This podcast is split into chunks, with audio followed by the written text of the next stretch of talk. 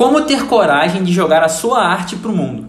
Você consegue imaginar, por exemplo, um médico que acorda em meio a uma pandemia e diz que não vai trabalhar porque não está se sentindo inspirado? Claro que não. Sabe por quê? Ele entende que o que faz salva vidas.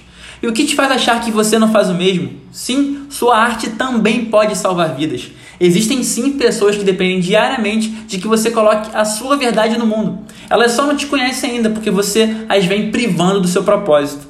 Tudo começa com a sua dor. Ao olhar de frente para ela, você não só pode evoluir, mas também se depara com a chance única de aprender com tamanho sofrimento e, consequentemente, ajudar outras pessoas a não passarem pelo que passou.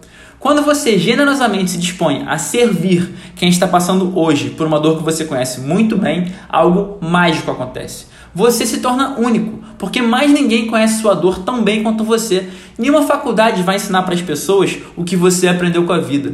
Quando você faz isso, o valor do que entrega é tão singular como o de um médico especialista. Sua obra se torna um remédio para quem mais precisa. E quando você entende isso, não resta opção senão aparecer diariamente para essas pessoas. Então, não as impeça de serem transformadas pela sua obra. O momento atual do mundo é ideal para que você finalmente entre nesse fluxo de contribuição. Primeiro, porque você pode aprender com profissionais de saúde que estão linha de frente e fazer que nem eles. Eles, por entenderem que vidas dependem do ofício deles, se disponibilizam diariamente para servir, mesmo se colocando em um certo perigo. Segundo, porque estamos todos agora em retiro espiritual obrigatório. Já que você foi forçado a, sem distrações, olhar para dentro, que tal finalmente encarar sua dor de frente? Assim começa todo o fluxo que eu acabei de descrever. Não se prive dos benefícios da privação, mergulhe dentro de si, encare seus fantasmas, encontre algo lindo, coloque para fora e se torne para sempre um farol para quem mais pode ajudar.